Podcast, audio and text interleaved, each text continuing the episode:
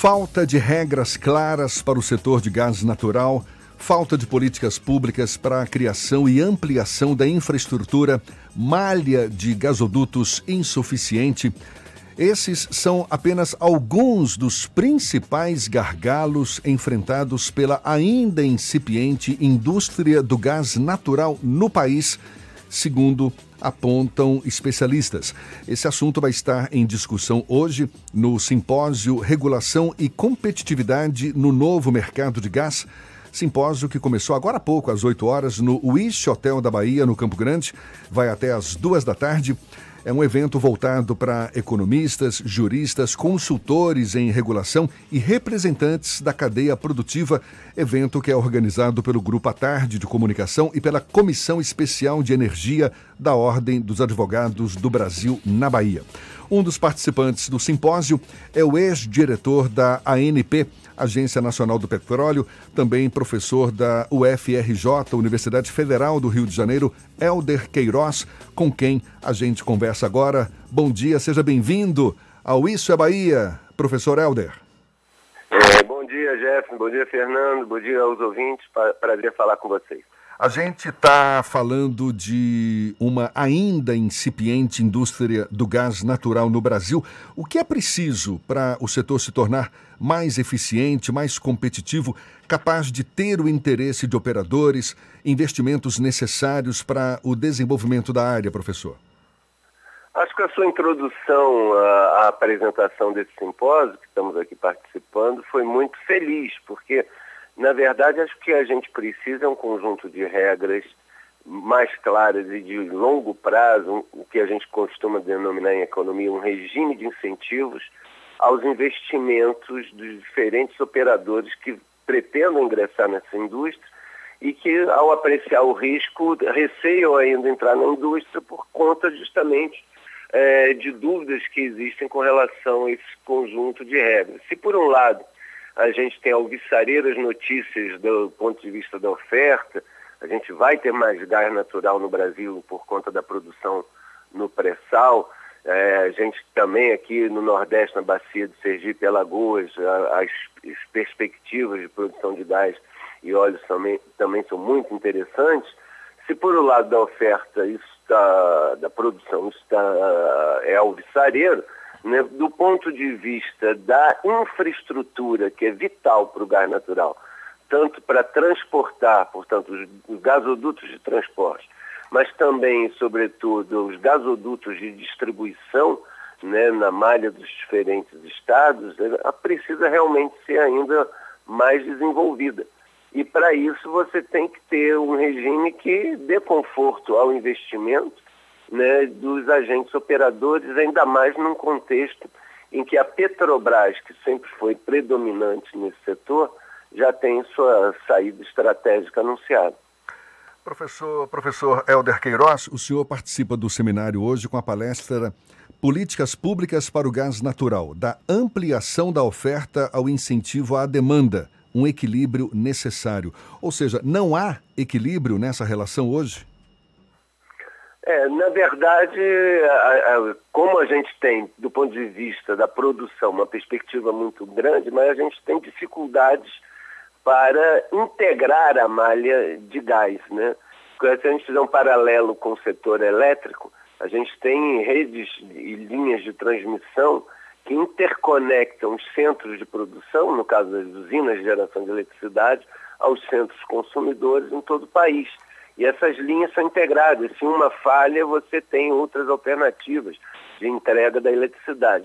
No gás, a gente, essa nossa malha ainda carece de, de, de maiores desenvolvimentos. Né? A gente tem também uma, uma diferença importante, já que eu fiz o paralelo com o setor elétrico, é que, o, que a regulação no plano estadual, é, no gás natural, ela é muito diferente de um estado ao outro, porque a Constituição de 88, ela é, otorgou o poder concedente a cada estado é, na questão da distribuição, ao contrário da eletricidade, cuja ANEL, que é o regulador federal, regula todo o setor até a distribuição.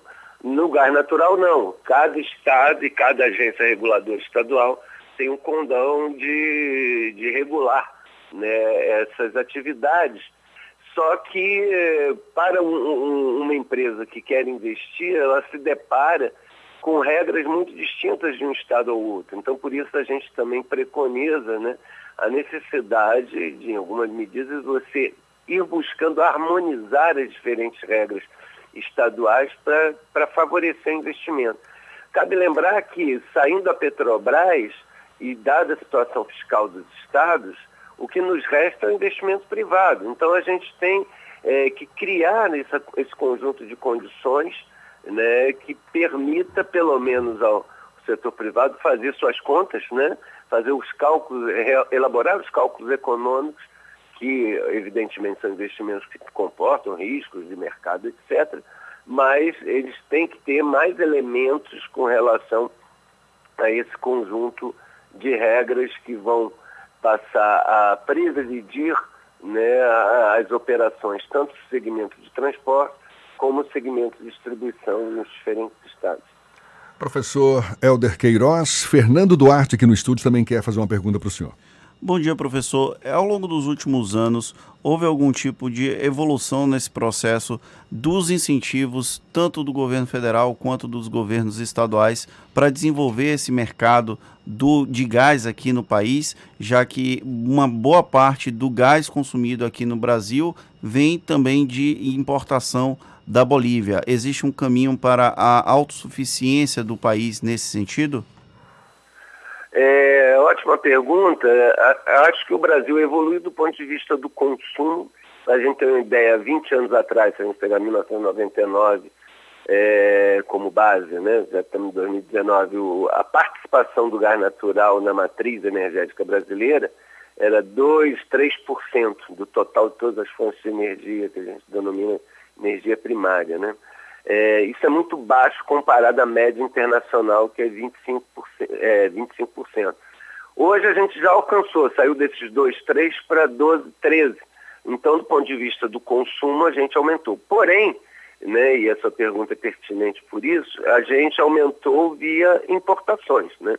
A gente tem um volume de gás que, que é importado via o gasoduto Brasil-Bolívia, cuja a negociação tá, estava em curso e agora os interlocutores mudaram em função do, do problema político que ocorreu duas semanas atrás no, na, na Bolívia. Mas a gente também tem importado é, gás por navios, né? O, o, o, que se chama GNL, gás natural liquefeito, e aí a gente tem terminais de recebimento, tem três terminais de recebimento importantes no Brasil, um aqui na Bahia, um no Rio de Janeiro e outro eh, no Ceará. É, então, desse modo, a gente, apesar da, da, do aumento da produção esperada do pré-sal, a gente ainda durante muito tempo vai precisar importar. E essa importação, ela, o que eu costumo dizer é que ela é muito errática, porque, na verdade, falta uma diretriz clara de política energética que defina qual será o papel do gás e onde o gás vai ser utilizado. Eu costumo dizer que o gás natural tem a sua grande vantagem e a sua grande desvantagem, né? Que o gás natural pode substituir vários energéticos. Pode substituir o gás de cozinha, o gás do botijão, é, pode substituir gasolina, etanol, como a gente chama o GNV, o gás natural veicular, pode substituir o óleo combustível na, nas caldeiras, nas, nas indústrias, etc e pode ser uma fonte nas usinas termoelétricas também de geração de energia. Só que ele só é usado nas termoelétricas quando os reservatórios né, de, de, base hidráulica estão muito vazios. Então, é, é, existe uma flutuação muito grande né, dessa demanda do gás em função do fato do gás, infelizmente, ainda está sempre a reboque né, da, das questões associadas ao setor elétrico e aí é por essa razão que eu precisaria, em algum momento, se definir esse conjunto de diretrizes para que a gente possa entender melhor a médio e longo prazo e os investidores possam fazer os investimentos necessários, qual o tamanho né, dessa demanda é, a médio e longo prazo. Professor Queiroz, ah, em relação a, ao segmento de gás natural, o governo lançou este ano a resolução do novo mercado de gás. Como é que o senhor avalia, o que, que o senhor destaca como pontos positivos e o que, que ainda pode ser considerado incipiente? A mensagem central do novo mercado de gás No fundo, ela é positiva porque ela espera né, criar um conjunto de condições que permitam é, a entrada de outros operadores. Isso está envolvendo também o processo da, da própria privatização ou alienação, a venda dos ativos da Petrobras é, segmento de gás e tem como objetivo principal a, a, a competição. Mas a competição não pode ser um fim em si mesma, né? Ela, a gente tem que construir as condições nesse mercado para que a competição possa efetivamente ser exercida lá na frente.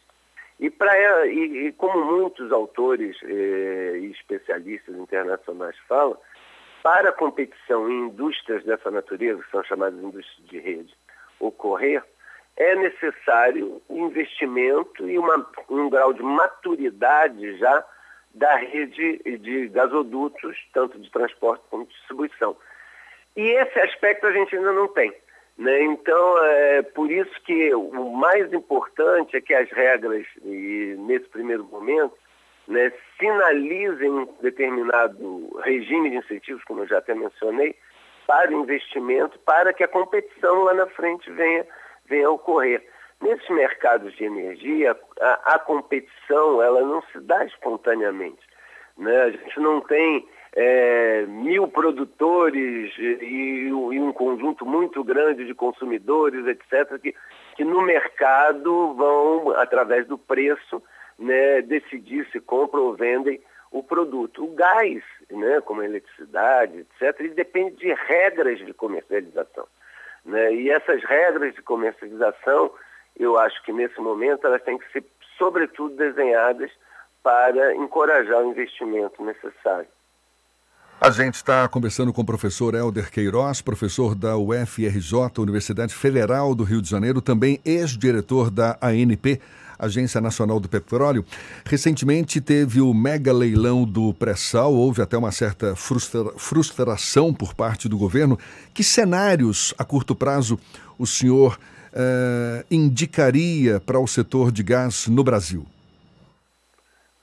Então, é, o fato de ter tido essa frustração, digamos, de algumas áreas que não foram arrematadas, né, e o fato de, de no regime de, é, recente né, dos leilões da partilha ter tido só a Petrobras praticamente como grande vencedora, ela fez, se associou num consórcio com participação muito minoritária das duas empresas chinesas, que chegaram a 10% e a Petrobras a 90%.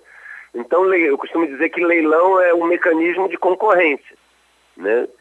Se não houve concorrência, não houve competição, é sinal de que alguma coisa falhou.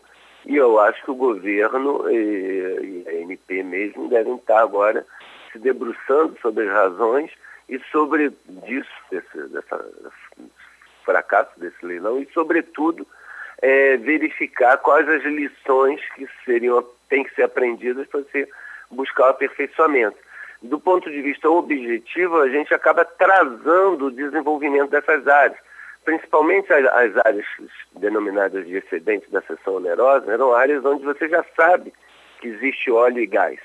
Então, é, são áreas muito interessantes porque é, o risco geológico já é menor do que em áreas exploratórias. E, no fundo, a gente acabou é, diferindo no tempo, né, retardando o desenvolvimento dessas áreas com o fracasso dos leilões.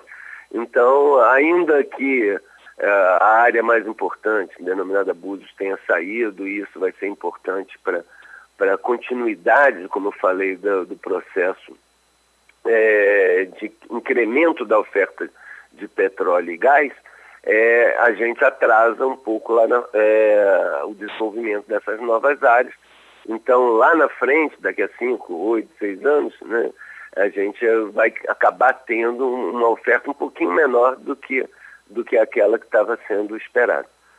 Tá certo, professor Helder Queiroz, conversando conosco, ele que participa daqui a pouquinho do simpósio Regulação e Competitividade no Novo Mercado de Gás que se realiza no Wish Hotel da Bahia, região do Campo Grande, aqui em Salvador. Muito obrigado pela sua disponibilidade. Um bom dia.